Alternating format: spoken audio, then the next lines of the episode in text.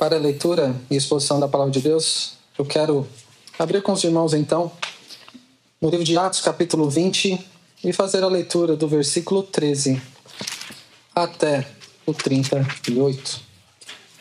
Atos 20, do versículo 13 até o 38. Ouça com atenção a leitura, veja o que Deus diz e que Deus abra o seu coração para receber a sua palavra.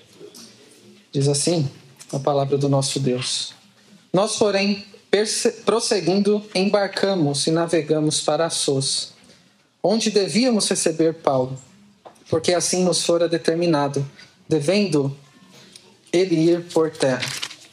Quando se reuniu conosco em Assos, recebemos-lo a bordo e fomos a Mitilene.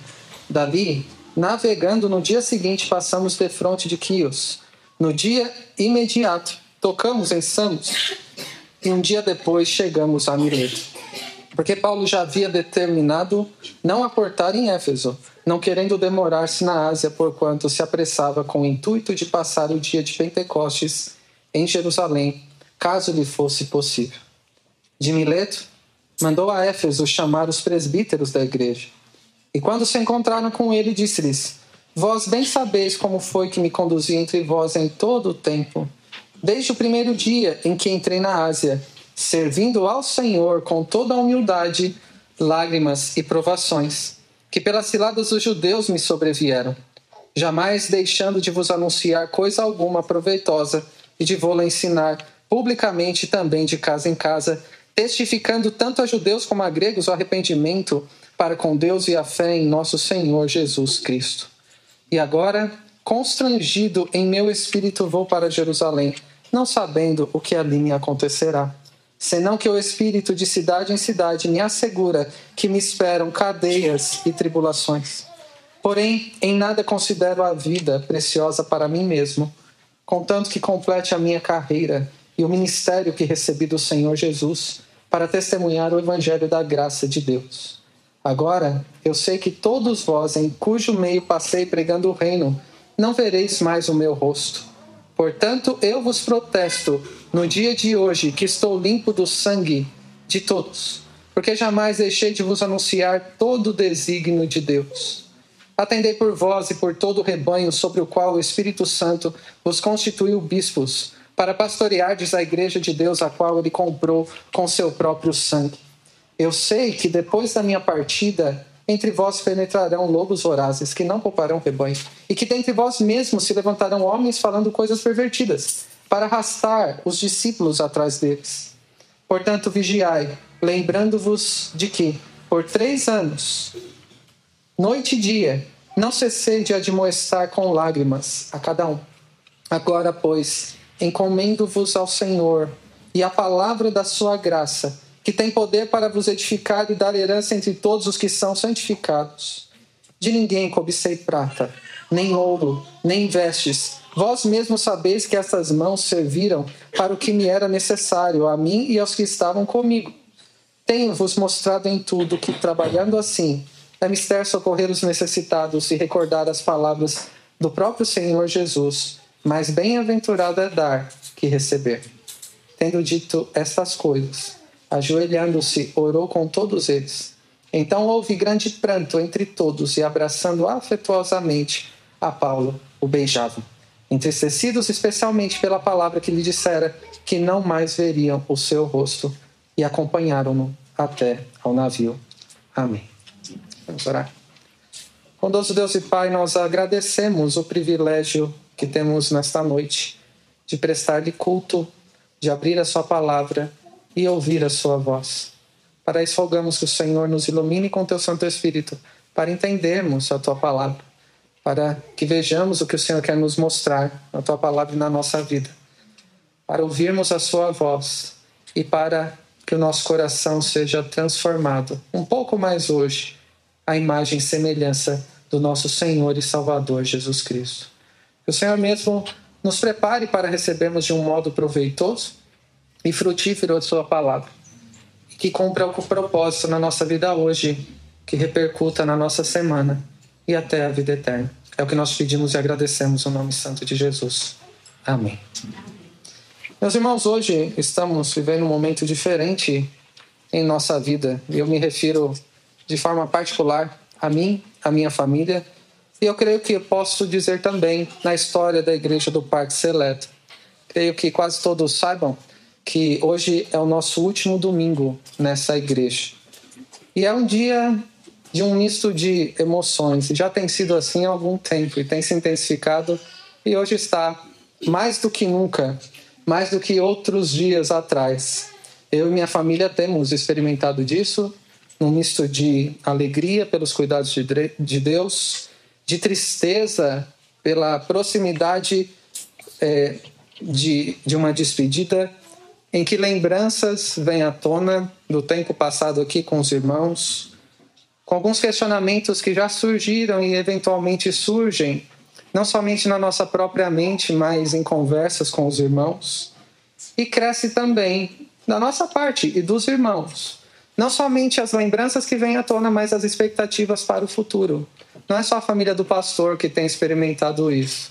Só abrindo o coração para dizer que temos sentido e isso tem se intensificado e sabemos que os irmãos, de alguma forma, também nesse momento de mudança, de transição do pastorado da igreja. Se você estivesse em meu lugar aqui com a responsabilidade de pregar uma última mensagem a uma igreja muito amada que nós vimos nascer, que é o nosso caso. Se você tivesse que dizer as últimas palavras neste tempo de pastoreio, de sete anos intensos, a irmãos muito queridos que temos visto crescer, amadurecer na fé, serem sustentados pela graça de Deus nas mais variadas situações. Irmãos que já têm sido saudosos por nós, com quem temos ou tivemos o privilégio de servir nestes últimos sete anos, fazendo aquilo que é mais importante, compartilhando a palavra e nos entregando a Deus no serviço a Ele e uns aos outros de coração, aprendido a viver assim. Se você tivesse que dizer as últimas palavras a uma igreja querida como essa que é do Parque Seleto. E irmãos queridos como vocês são, o que você diria? Eu já disse em outras ocasiões que mais importante do que nós temos a dizer sobre alguma coisa, sobre qualquer assunto, é o que Deus tem a nos dizer pela Sua palavra. O que mais importa não é a nossa opinião, pensamentos que vêm de nós mesmos, mas aquilo que vem da santa palavra de Deus. E na Bíblia, e hoje, sendo o dia da Bíblia, é significativo reforçar essa verdade, nós encontramos tudo o que nós precisamos conhecer a respeito de Deus, pois ele se revelou na Sua palavra. Nós encontramos tudo o que é necessário a nós para reconhecermos qual é a vontade de Deus para a nossa vida, para termos discernimentos nas decisões, para sabermos o que fazer. E a palavra de Deus também nos revela os meios que Deus nos dá, os meios da sua graça, para que não apenas, apenas façamos aquilo que de melhor podemos fazer, mas daquilo que recebendo do Senhor oferecemos no decurso da nossa vida, em toda e qualquer circunstância. E é por isso que nessa noite nós escolhemos este texto de Atos 20. Eu não sei o que você ponderou, o que meditou enquanto líamos essa passagem no momento de despedida que é a nossa nessa noite. Mas essa despedida registrada não é sobre nós. É sobre a despedida de Paulo, dos presbíteros da igreja de Éfeso, que nos transmite o que é necessário para lidarmos com o fato que é corriqueiro na nossa vida, que são as despedidas. Por isso, nessa noite, veremos o que a palavra de Deus fala sobre despedida. E as despedidas fazem parte da nossa trajetória, na trajetória de todas as pessoas. Isso não é diferente na vida cristã. Não sei se você já parou para pensar neste fato, de como as despedidas são corriqueiras na nossa vida, no nosso dia a dia. Nós nos despedimos com muita frequência, mais do que nós notamos muitas vezes. Quantas vezes nessa última semana você diz, disse tchau ou até logo para alguém? Pode ser em casa, naquela despedida dos familiares, do cônjuge, dos filhos. Pode ser é, no trabalho, né? pode ser numa ligação, por uma mensagem, você pode saudar alguém e se despedir também. Quantas vezes vocês já passaram pela situação de mudar de escola ou de série? Então, as crianças imaginam que estejam de férias ou quase de férias. E tem aquelas confraternizações do final do ano. As professoras, eu sei que tem várias aqui, já com saudade dos seus aluninhos que é, deram trabalho no, durante o ano, deve apertando, não é? Eu vou sentir falta desse abençoado. Mesmo que esteja na mesma escola no próximo ano, mas não vai estar com aquele cuidado, aquela proximidade. Talvez as crianças se despedindo de coleguinhas que não vão estar mais na escola, ou de professores que não vão ver mais, vão mudar de escola. Para aqueles que já são adultos e trabalham, nós nos despedimos também quando saímos de um trabalho e vamos para o outro. Você já se, precisou se despedir de alguém que estava de mudança e deixaria de conviver como era antes? Ou se você já teve que mudar e passar por isso, talvez indo até a rodoviária, até o aeroporto, até a casa ajudar na mudança, mas a pessoa indo muito para longe, você sabe que não vai ver mais como era antes. Mas, pastor, hoje tem videoconferência, certo? Mas não dá para dar um abraço? Não é o mesmo tipo de convívio? De quantas pessoas também você já teve que se despedir em definitivo? Como a morte de um ente querido, é uma despedida muito triste. Ou algum amigo. Meus irmãos, todos nós vivemos na nossa vida um caminho em que nos despedimos. Já nos despedimos muitas vezes e ainda nos despediremos também. Como exemplificamos, algumas despedidas podem durar algumas horas. Quando é, saímos de casa, eu fico uma saudade na despedida da Adelaide, mas Deus permitindo, algumas horas depois eu vou encontrá-la. Assim como com os filhos, assim como com vocês, meus irmãos. De uma semana para outra até aqui, algumas despedidas duram horas. Outras podem durar o tempo de férias. Eu vou sair de férias, na volta a gente se encontra, se Deus assim nos permitir. Outras despedidas duram meses, anos, e aquelas que são para sempre. Nunca mais veremos a pessoa. Ou somente na eternidade, se nós estivermos em Cristo e se aquela pessoa já está com o Senhor. Irmãos e irmãs queridas que estavam no nosso meio e que já Deus já recolheu para si. Em nossa peregrinação nessa vida, nós passamos por circunstâncias que nos escapam o controle. Não são somente algumas. Naquela situação, perdi o controle. Nós não temos o controle de absolutamente nada. O que nós precisamos é aprender a ter o discernimento de perceber o que Deus está fazendo enquanto Ele se envolve conosco e deixa o rastro, como nós lemos no Salmo 23, de bondade e misericórdia atrás de nós, e nós temos a esperança e expectativa de encontrar com Ele no porvir. Mas até lá, o que Deus está fazendo aqui e agora na minha vida? O que Ele requer de mim hoje como seu filho?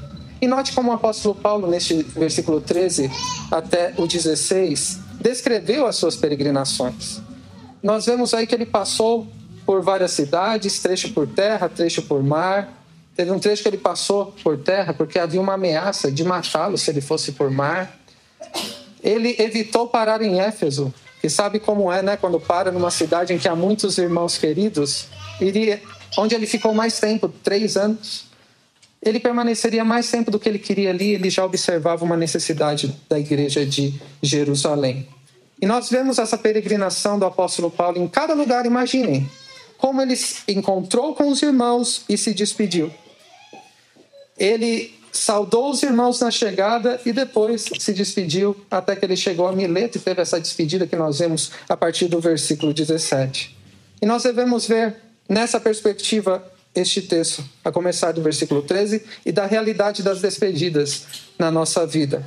Em meio às mais variadas situações, enquanto vivemos uns com os outros, nos relacionamos, nos envolvemos, Deus nos prepara para vários tipos de despedida, não é?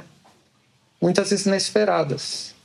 Algumas que são previsíveis, mas não gostaríamos de passar, outras que até parece que sim, Mas seja qual for a situação, a verdade é que Deus está sempre conosco onde quer que nós estejamos. É Ele quem conduz os nossos passos. É Ele quem nos dá oportunidades de servi-lo onde Ele nos colocou. Paulo mostrou isso. Ele estava servindo ao Senhor por onde ele passava. Enquanto nos envolvemos profundamente com os nossos irmãos, até que ele venha. Em um tempo de despedida, seja até logo, ou até um dia que Deus nos permitir nos encontrar, eu e você precisamos olhar para duas direções. É verdade que hoje é um dia de despedida, mas não é somente hoje, 10 de dezembro de 2023. Pense que em cada dia na sua vida, em cada passo na sua peregrinação com Cristo aqui, você estará se aproximando de alguma despedida e deverá olhar para duas direções para lidar com as despedidas. Uma direção é para o passado, considerando como você tem servido a Deus e cuidado de seus irmãos com a palavra. Essa é uma direção.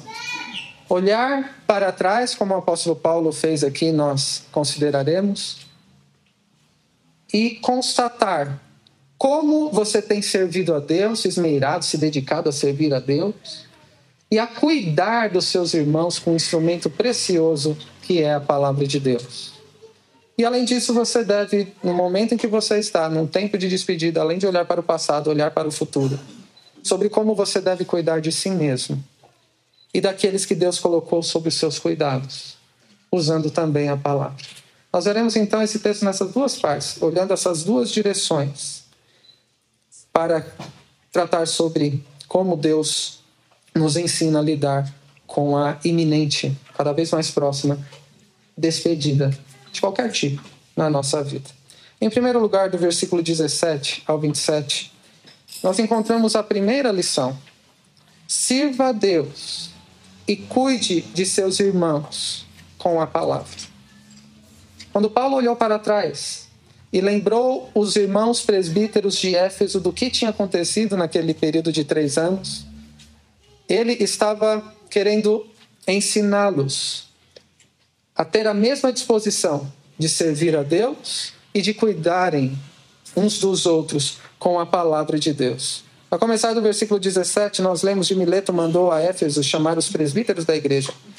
E quando se encontraram com ele, disse-lhes: Vós bem sabeis como foi que me conduzi entre vós todo, em todo o tempo, desde o primeiro dia em que entrei na Ásia, servindo ao Senhor, com toda a humildade, lágrimas, provações, que pelas ciladas dos judeus me sobrevieram. Jamais deixando de vos anunciar coisa alguma proveitosa, e de vô-la ensinar publicamente também de casa em casa, testificando tanto a judeus como a gregos o arrependimento para com Deus e a fé em nosso Senhor Jesus Cristo. Como vimos no trecho anterior, Paulo já havia passado por diversas cidades no seu percurso.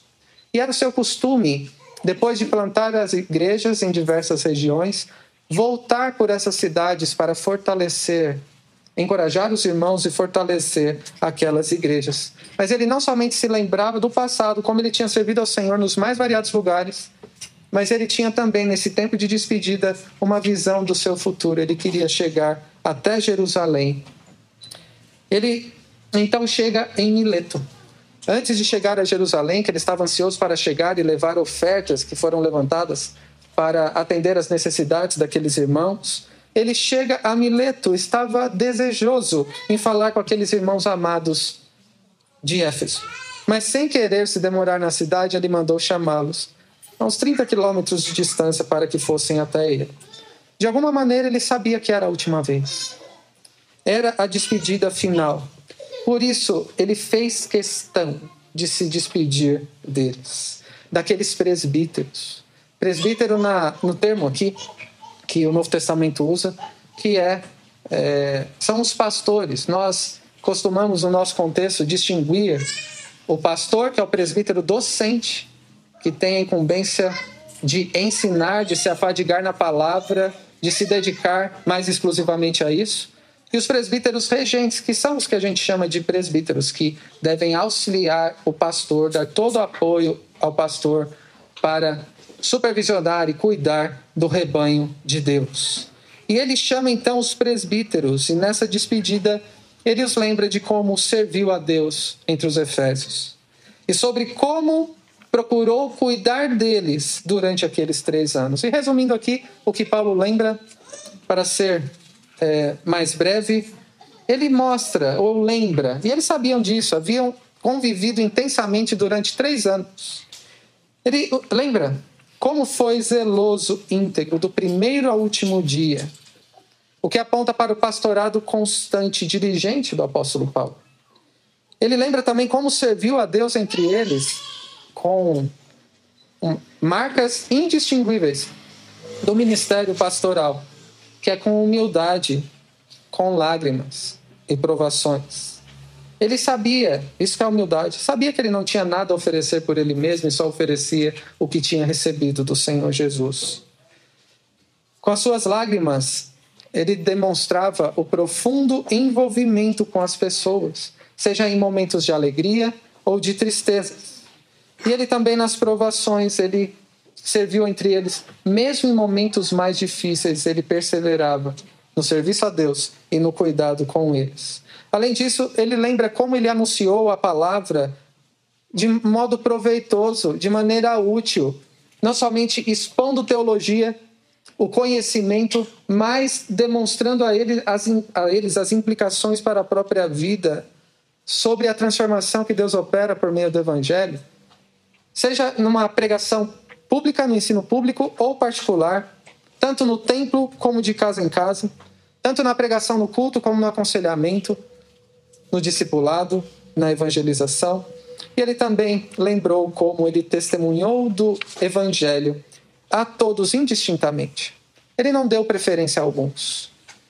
Ele tratou de todos igualmente, judeus e gentios, pobres e ricos, os mais cultos e incultos, letrados ou analfabetos, falando da necessidade de arrependimento e da fé no Senhor Jesus, pois é isso que todos precisam. Porque o apóstolo Paulo estava lembrando um tipo de currículo daquilo que ele tinha feito naquele momento. Falando a irmãos, aos líderes da igreja, aos pastores, do que ele tinha feito. É claro que ele não fez isso para se vangloriar. Ele estava preparando aqueles irmãos para sua despedida. Considerar o que Deus havia feito por meio dele e o que eles tinham recebido de Deus por meio do seu pastorado era o que eles precisavam naquele momento de despedida. Eles não precisavam de Paulo. Eles precisavam de Cristo, da palavra, dos meios que Deus tinha concedido a eles. Ele os lembrou então que eles tinham sido cuidados. Imagina então Paulo falando aos presbíteros de Éfeso, aos pastores daquela igreja amada. Meus irmãos, vocês foram cuidados e servidos com a palavra. Vocês têm tudo o que precisam para servir a Deus e cuidarem uns dos outros também com a palavra, a despeito da ausência e da despedida. E é sobre a sua partida e despedida que ele fala na sequência, veja comigo, do versículo 22 ao 27.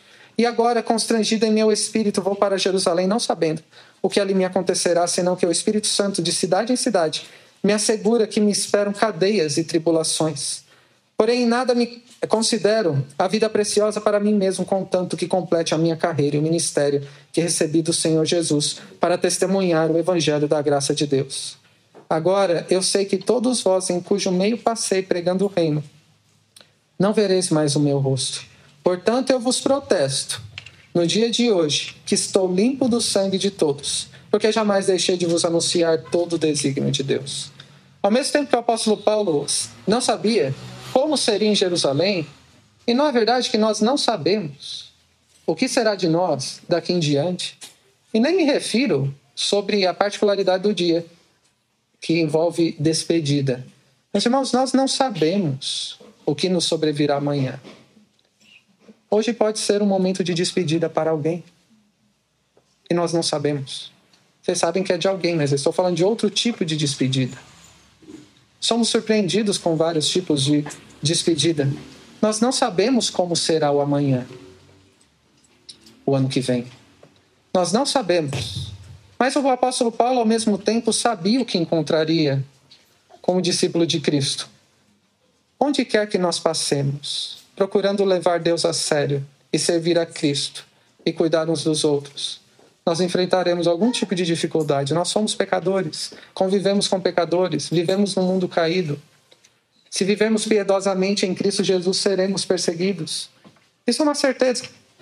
Não sabemos como será, quanto tempo demorará para a nossa despedida final desta vida.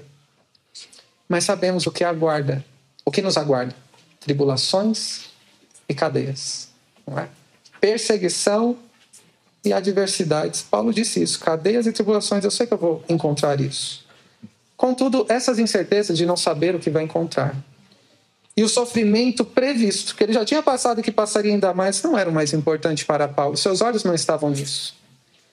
Ele, naquele momento de despedida, se lembrou do que Deus havia feito por meio dele e na vida dele naquele tempo anterior e tinha uma esperança para o futuro. O sofrimento, as incertezas, as tribulações não são mais importantes na vida cristã. Para ele e para nós também, o mais importante do que a nossa própria vida deve ser a missão que nos foi confiada por Cristo, onde quer que nós estejamos, e a mensagem que nós carregamos. Paulo diz que era uma testemunha da boa notícia do Evangelho da graça, do fato de Deus salvar pecadores por meio de Cristo.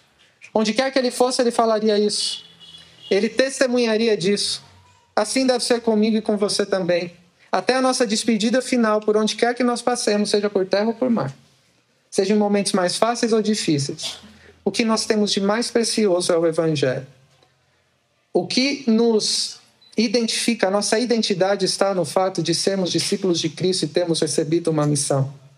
Cabe a nós sermos testemunhas fiéis da boa notícia do Evangelho da Graça, de que Deus salvou pecadores como mim, como, como eu como você, e que Ele ainda quer salvar outros por meio de nós, do nosso serviço a Deus, do nosso cuidado mútuo também. Por isso, mesmo sabendo que não os veria mais, o apóstolo Paulo estava em paz naquele tempo de despedida. Ele tinha usado aqueles três anos intensamente o seu tempo, as oportunidades para investir na vida de seus irmãos, servindo a Deus e cuidando deles com a palavra, anunciando o evangelho e o plano de Deus para a salvação. Meus irmãos, há algo muito precioso aqui para nós. Para todos que são servos de Deus e membros do corpo de Cristo. Vivemos em um tempo de despedida em que devemos nos lembrar, não estou falando somente de hoje. Nós nos aproximamos de nossa despedida final em que devemos considerar como temos servido a Deus até aqui e como temos cuidado de nossos irmãos. Paulo investiu tempo, recursos, se dedicou a aprender mais da palavra, para falar desta palavra, para rogar a Deus transformação de vida por meio do Espírito e ele via isso naqueles presbíteros e também na igreja de Éfeso. Eles ainda não tinham chegado no final. Não haviam se despedido e receberam uma carta dele depois, a carta aos Efésios, para que continuassem a progredir no Evangelho. Como você tem servido ao Senhor até aqui? Eu exemplifiquei no pastorado nesta igreja sete anos. Por quanto tempo você já tem servido ao Senhor? A começar nesta igreja, e como você tem servido ao Senhor? Você tem se aproximado para ouvir, para ser beneficiado, depois vai embora? Ou você tem se disposto a servir a Deus, a entregar sua vida a Deus, a usar os dons que Ele te dá, a cuidar dos seus irmãos? Não com aquilo que você tem para oferecer, mas com a palavra de Deus que recebeu, poder servir e ser um alimento proveitoso para os seus irmãos. Se você já recebeu o Evangelho, já se arrependeu dos seus pecados e já colocou a sua confiança em Cristo, considere hoje como você tem servido a Deus até aqui. Sirva-o intensamente. Dedique-se, consagre-se ao Senhor. E isso se dá de uma forma muito importante que o Novo Testamento nos enfatiza, que é no cuidado com uns dos outros com a palavra de Deus. Saiba que o seu tempo de despedida também se aproxima. E até lá, a vontade de Deus é que você se disponha a servi-lo, assim como o apóstolo Paulo aprendeu, de um modo zeloso, com dedicação, com entrega, integridade, sendo humilde, se sujeitando ao Senhor e disposto até a derramar lágrimas por amor a Cristo e dos seus irmãos, a passar por provações, porque quem persevera na provação, Deus dá o crescimento. E crescendo, como é o lema desta igreja, desde a organização, guardando a palavra de Deus e testemunhando de Jesus. E para isso, meu irmão e minha irmã, você precisa da segunda lição. Para que você possa servir cada vez melhor a Deus e cuidar dos seus irmãos com a palavra, você precisa receber mais e crescer mais daqueles que Deus levanta para te ajudar nisso. Que é a nossa segunda lição, a partir do versículo 28. Que é: cuide de você mesmo e daqueles que Deus colocou sob os seus cuidados. E faça isso com a palavra de Deus. Cuide de você mesmo primeiro. Considere a sua vida. E depois disponha-se a cuidar daqueles que Deus já colocou debaixo dos seus cuidados. Você não precisa correr atrás. Embora você ir ao encontro daqueles que estão perto. Mas Deus já colocou muitos irmãos aqui para que vocês cuidem deles. E tudo isso com a palavra. Versículo 28 diz: Atendei por vós e por todo o rebanho sobre o qual o Espírito Santo vos constituiu bispos para pastoreardes a igreja de Deus, a qual ele comprou com seu próprio sangue. A nova Almeida atualizada traduz de uma forma um pouco diferente que nos ajuda a compreender o que significa atender por vós. Ela diz assim: cuidem de vocês mesmos e de todo o rebanho, no qual o Espírito Santo os colocou como bispos, para pastorearem a igreja de Deus, a qual ele comprou com seu próprio sangue. Cuide de você mesmo e dos que estão debaixo dos seus cuidados.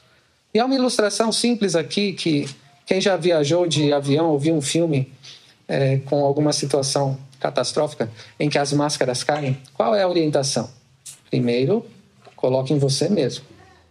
E depois coloca na criança que está do lado. Então, se acontecer, a gente está no avião, viu, Isaac? E cair a máscara, eu vou colocar primeiro em mim, não é porque eu sou egoísta. É por cuidado. E por quê?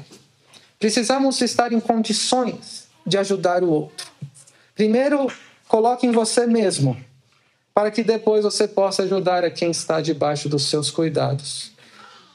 E uma expressão muito melhor do que essa disse Paulo escrevendo a Timóteo, na primeira carta, no capítulo 4, quando ele disse a Timóteo, aquele jovem pastor da igreja de Éfeso: Timóteo, cuide de você mesmo. Primeiro de você mesmo e da doutrina, naquilo que você ensina da palavra. É a sua vida diante de Deus e o que você oferece da palavra. Continue nestes deveres, porque fazendo isso, você salvará tanto a si mesmo como aos que o ouvem. Então, tanto a você mesmo quanto aos que o ouvem. Meus irmãos, essas palavras foram direcionadas de forma particular aos presbíteros. Mas ela, é claro, é para todos nós. Os presbíteros, os líderes, são é, vistos com mais frequência porque devem assumir a responsabilidade de pastorear o rebanho, serem proativos nisso, tomarem a frente e com isso influenciam muitos. Por isso devem ser íntegros, zelosos, cuidar da própria vida, cuidar bem da própria casa, porque senão não pode, não tem como cuidar bem da igreja de Deus. Devem ser zelosos, portanto, quanto à própria vida e depois do rebanho.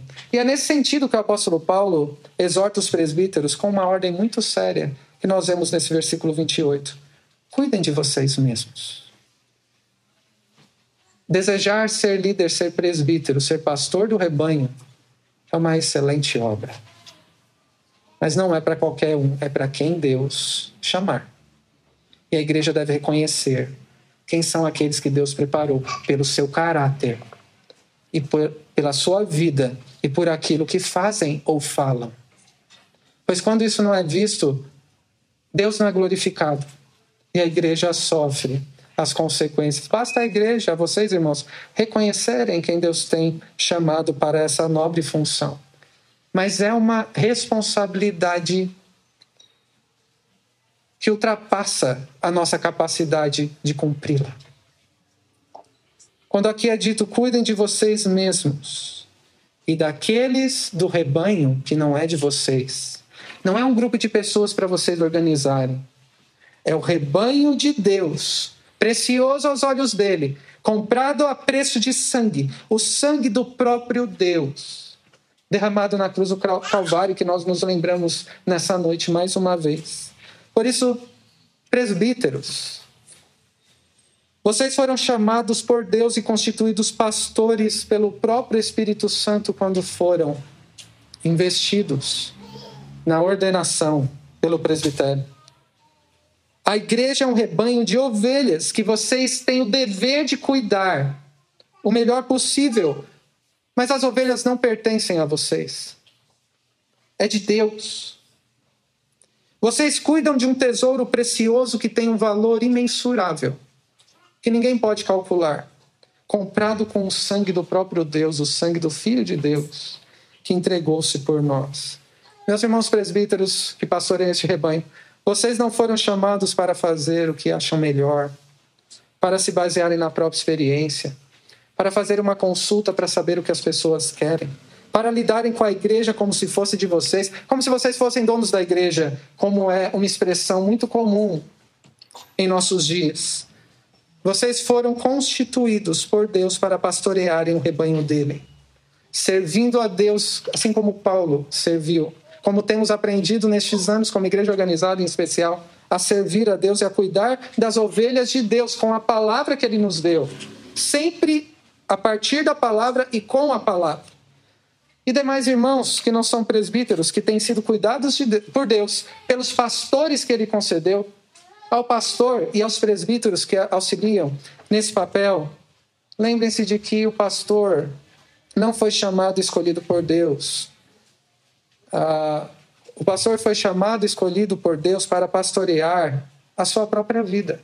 Deus escolheu quem será o seu pastor ou seus pastores. Saiba que toda boa dádiva e os pastores, presbíteros, são dádivas de Deus para cuidarem de nós. Ele mesmo escolheu para atingir o seu propósito pelo tempo que ele quer. Os pastores não foram chamados, e você não deve ter essa ideia, para atender suas expectativas, para te agradar, para te satisfazer, mas para suprir as suas necessidades com a palavra de Deus e para agradar a Deus no uso que o pastor faz da palavra.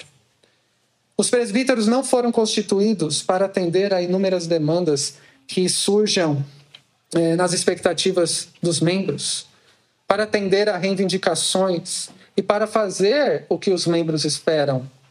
Eles foram constituídos por Deus para pastorearem o rebanho, para cuidar das ovelhas que não pertencem a eles, para alimentá-las com a palavra e para proteger os rebanhos das ameaças que sempre existirão. Mesmo que os, as ovelhas não percebam, os pastores veem perigos e ameaças que surgem o tempo todo. Todos nós somos chamados para cuidarmos de nós mesmos, da nossa própria vida. Isso com a ajuda dos irmãos, em especial com aqueles que Deus colocou para nos pastorearem por um tempo, até que Deus envie outro, para que nós sejamos supridos em toda a nossa jornada cristã com pastores, por meio dos quais Deus cuida de nós e nos ajuda a crescer em serviço a Ele, em cuidado uns dos outros. Todos nós somos chamados para isso. E de cuidar dos irmãos que Deus colocou sobre os nossos cuidados, mas que não pertencem a nós. A responsabilidade nossa uns com os outros não está daqueles que temos talvez uma maior intimidade, proximidade ou liberdade. Está no fato de serem irmãos que foram comprados pelo sangue de Cristo e que Deus colocou ao nosso lado para que cuidemos deles enquanto servimos a Deus. E os pastores, os líderes, têm a responsabilidade de ensinar a igreja a servir, a desenvolverem os seus dons, estimularem o crescimento. E a importância disso está no fato de que nós vivemos em constante ameaça e perigos, como eu disse. Paulo fala sobre isso do versículo 29 ao 31. Eu sei que depois da minha partida entre vós penetrarão lobos vorazes que não pouparão o rebanho. E que dentre vós mesmos se levantarão homens falando coisas pervertidas para arrastar os discípulos atrás deles. Portanto, vigiai, lembrando-vos de que por três anos, noite e dia, não cessei de admoestar com lágrimas a cada um. Quais ameaças a igreja enfrenta? Se são tão constantes assim. O apóstolo Paulo menciona dois tipos de ameaças aqui: os lobos vorazes, que não poupam o rebanho. Já viram aquela imagem de um lobo com uma pele de ovelha que está no meio do rebanho? Aqueles que dizem ser crentes, mas na verdade não são. Que dizem ser ovelhas, mas são lobos. Aquilo que fazem, de, naquilo que fazem, demonstram que não são convertidos, que não são ovelhas, e nas suas ações causam destruição, falta de unidade, corrupção no meio do corpo de Cristo. É um perigo que devemos estar atentos sempre. Devemos rogar a Deus que dê sabedoria aos líderes, aos pastores, presbíteros, para que sejam sábios e nos livrem, mantenham esses lobos longe, por mais que digam que são ovelhas, e enganem a muitos. Em segundo lugar, o apóstolo Paulo fala de homens falando coisas pervertidas para arrastar discípulos. Se por um lado os lobos vorazes são aqueles que fazem coisas e causam destruição, há pessoas também que usam as palavras para é, enganar, para influenciar negativamente contra a palavra, para manipular as pessoas, para fazer com que a sua própria vontade seja realizada. Meus irmãos, o apóstolo Paulo não está falando de perigos externos. Cuidado que quando vocês saírem à noite, no mundo vocês encontrarão isso. Talvez encontrem os lobos por aí, até outros bichos. Mas ele está falando no meio de vós. No meio da igreja surgem lobos vorazes. Pode ser que até no meio da liderança. Paulo está falando com os presbíteros, no meio de vós. No meio dos presbíteros surjam lobos vorazes, homens falando coisas que pervertem a verdade de Deus, segundo o próprio coração, que enganam, influenciam, manipulam. Cuidado com aqueles que agem como lobos e falam coisas pervertidas. E como a gente reconhece? Cuidado com aqueles que não honram e nem respeitam os pastores, que não se sujeitam às autoridades por Deus instituídas, que usam palavras para influenciar outros por meio daqueles comentários, fofocas, maledicência, que não se comprometem no serviço a Deus, são os críticos de plantão, mas não se dispõem a servir a Deus, que procurem se preocupam consigo mesmos, não em cuidar dos outros, que vivem de acordo com o próprio coração e se distanciam de uma vida santa. Cuidado com estes. Essas características não é de ovelha, é de lobo. É de homens falando coisas que pervertem o evangelho, que seguem o próprio coração. Todos nós somos responsáveis de cuidarmos de nós mesmos, da nossa própria vida, com a ajuda de outros, e para cuidarmos uns dos outros também. Mas Deus também preparou, na sua bondade, homens para cuidarem de nós, para guardarem as ovelhas que pertencem a Ele.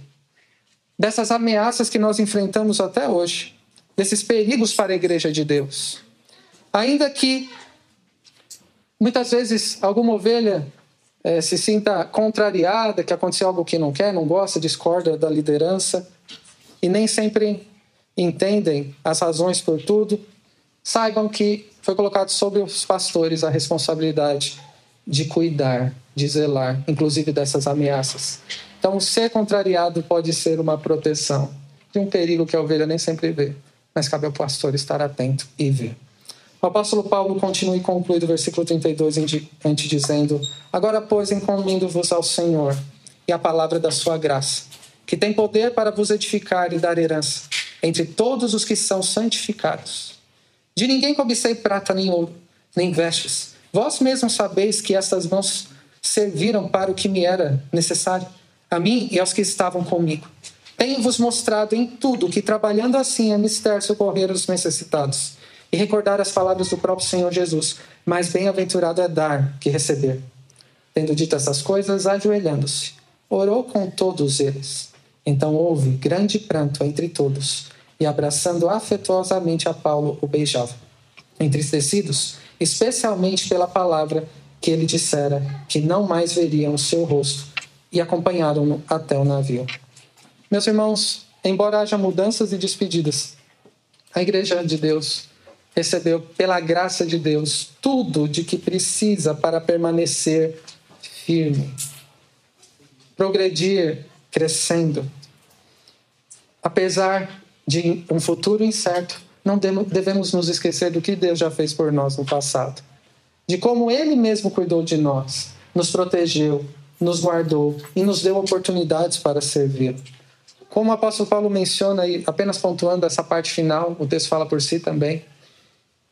A palavra tem o poder para nos edificar, para nos fazer crescer, para nos alimentar, para nos santificar, para nos tornar mais parecidos com o Supremo Pastor, que é o Senhor Jesus, que depois de ressuscitar se despediu dos seus discípulos, mas que um dia voltará e daí não haverá mais despedida. Estaremos para sempre com o Senhor. Meu irmão e minha irmã, você tem um presente precioso dado por Deus, que é a palavra dele. Os meios de graça que ele te dá para que você tenha cuidado de si mesmo, contando com outros irmãos para cuidarem de você. Trabalhando juntos nesse propósito, servindo ao Senhor, Deus tem colocado pessoas para cuidarem de você. Os irmãos que já estão presentes aqui, outros que Deus vai aproximar desta igreja. O novo pastor e a sua família que vai chegar, acolhendo a todos, servindo a Deus, cuidando uns dos outros, considerando o papel de cada um no corpo de Cristo, permitindo ser pastoreados por meio dos servos que Deus levanta e de outros que ainda passarão por suas vidas. No tempo estabelecido por Deus e durante o tempo que Ele determinar, até que Cristo venha. E para concluir, falando sobre despedida, o que esse texto tem a ver com você e conosco. Em primeiro lugar, sirva a Deus e cuide dos seus irmãos com a palavra. O que eu poderia dizer nesse dia de despedida, a não ser aquilo que a palavra de Deus diz, sobre qual a nossa perspectiva sobre a as despedidas da nossa vida. Em primeiro lugar, sirva a Deus e cuide de seus irmãos com a palavra. Eu poderia dizer que ficaria muito feliz como pastor de vocês até agora, receber boas notícias de como tem progredido pela graça de Deus, servindo mais intensamente ao Senhor e cuidando uns dos outros. Mas mais importante do que eu dizer isso é vocês serem aprovados por Cristo aquele que se entregou por vocês. As despedidas vêm, pessoas vão, mas os relacionamentos que acontecem no corpo de Cristo, querendo ou não, se você faz parte do corpo de Cristo, se você tem um senso de pertencimento ao corpo de Cristo, você sabe como os relacionamentos com irmãos, com o rebanho do Senhor, marcam profundamente a nossa vida e eu encorajo você a considerar nessa noite como você tem cuidado e servido dos seus irmãos com a palavra, antes que você se despeça deles. Um dia vocês se despedirão também uns dos outros. Isso vai acontecer de um jeito e de outro. Por isso é importante considerar agora como você tem servido a Deus na igreja e tem cuidado dos seus irmãos, enquanto a sua despedida também não chega. Deus te abençoou com irmãos queridos que poderíamos nomear aqui. Amados e escolhidos por Ele para estarem ao seu lado, para que você possa cuidar deles enquanto serve ao Senhor, pelo tempo que Ele te der. Para mim, para minha família, foram sete anos aqui. E continuaremos servindo ao Senhor e cuidando de outros irmãos, por onde quer que Deus nos conduzir. Isso não é verdade só para mim, para minha família. É verdade para todos nós. Não perca as oportunidades. Não desperdice este privilégio. Sirva a Deus intensamente nesta igreja e cuide de seus irmãos com a palavra de Deus. Em segundo lugar, cuide de você mesmo e daqueles que Deus colocou sob seus cuidados com a palavra. Presbíteros, cuidem do rebanho de Deus com zelo e diligência. Integridade, sejam humildes, amorosos, Hajam com seriedade e sempre segundo a palavra, não de acordo com o próprio coração ou com as preferências. Presbíteros, vocês não são gestores, promotores de eventos, organizadores de programações. Você é um pastor. Pastor auxiliar do Supremo Pastor que é o Senhor Jesus. Por isso, irmãos presbíteros, estejam sempre alertas, vigilantes e se preparem cada vez mais. Há um engano quando se é eleito para o presbiterato, parece que já chegou ao final. Não, é que precisa se preparar mais para poder servir melhor a Deus e para cuidar melhor dos irmãos. Não se acomodem, continue esmerando-se no serviço e nos cuidados com o rebanho que não é de vocês, é de Cristo. Aos demais irmãos, a todos, inclusive aos presbíteros, cuidem uns dos outros Permitam ser pastoreados pelos pastores que o próprio Deus coloca na vida de vocês. Não endureçam o coração. Não fechem os ouvidos para o que os pastores falam enquanto eles forem fiéis às Escrituras. Orem por seus pastores e presbíteros. Deem o apoio, encorajem-os. E não permitam que eles sejam sobrecarregados ou fiquem distraídos com outras demandas que são muitas vezes bobagens besteiras, enquanto deveriam estar se preparando para servir melhor a vocês a palavra de Deus. Pois esse é o foco do ministério. Meus irmãos, para concluir neste momento de despedida, como um encorajamento. Lembre-se do tempo que servimos a Deus juntos aqui. Como eu disse no início, as lembranças podem vir à tona. Nesses sete anos de serviço a Deus juntos, de cuidado mútuo, que experimentamos do, do cuidado de Deus por nós e de, do modo que Ele nos pastoreou com as pessoas que Ele mesmo preparou. Fora o tempo antes disso, aqueles que chegaram depois, mas a verdade é sempre essa. Após esses sete anos intensos, eu posso dizer, como pastor designado por Deus para esta igreja, até esse, esse ano, que eu sou muito grato a Deus pelo privilégio de servi-lo, como pastor auxiliar dele aqui na IPBS. Eu sou muito grato pela responsabilidade preciosa de cuidar de vocês com a palavra, seja na pregação, no ensino, no aconselhamento, seja no templo, seja nas casas, em outros momentos que Deus nos deu oportunidades. Eu sou muito grato a Deus pelo modo que Ele cuidou de mim, da minha família e de pastorear as ovelhas dele, a quem eu aprendi a amar e de quem sentiremos saudades e já estamos sentindo. E eu sou muito grato a Deus pela maneira que, pela graça de Deus, porque não depende de nós.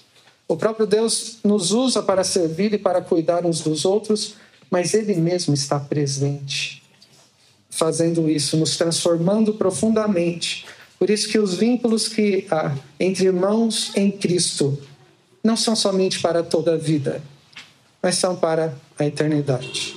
O melhor que eu posso fazer nesse dia para concluir é rogar as bênçãos de Deus sobre a vida de cada um desta amada e já saudosa igreja. Como disse o apóstolo Paulo aqui no versículo 32, em outra versão, agora eu os entrego, como pastor de vocês, aos cuidados de Deus e a palavra da sua graça. Vocês têm a palavra. Vocês têm o próprio Deus com vocês e outros que Deus tem levantado para cuidar de vocês. E a palavra de Deus tem poder para edificá-los e para dar herança, aquela prometida por meio da sua palavra, entre todos, do corpo de Cristo que são santificados. Que o Senhor abençoe a cada um, meus irmãos, e vos guarde. Que faça resplandecer o rosto sobre vocês. Tenha misericórdia de vocês. O Senhor sobre vocês levante o seu rosto e lhes dê a paz. Amém.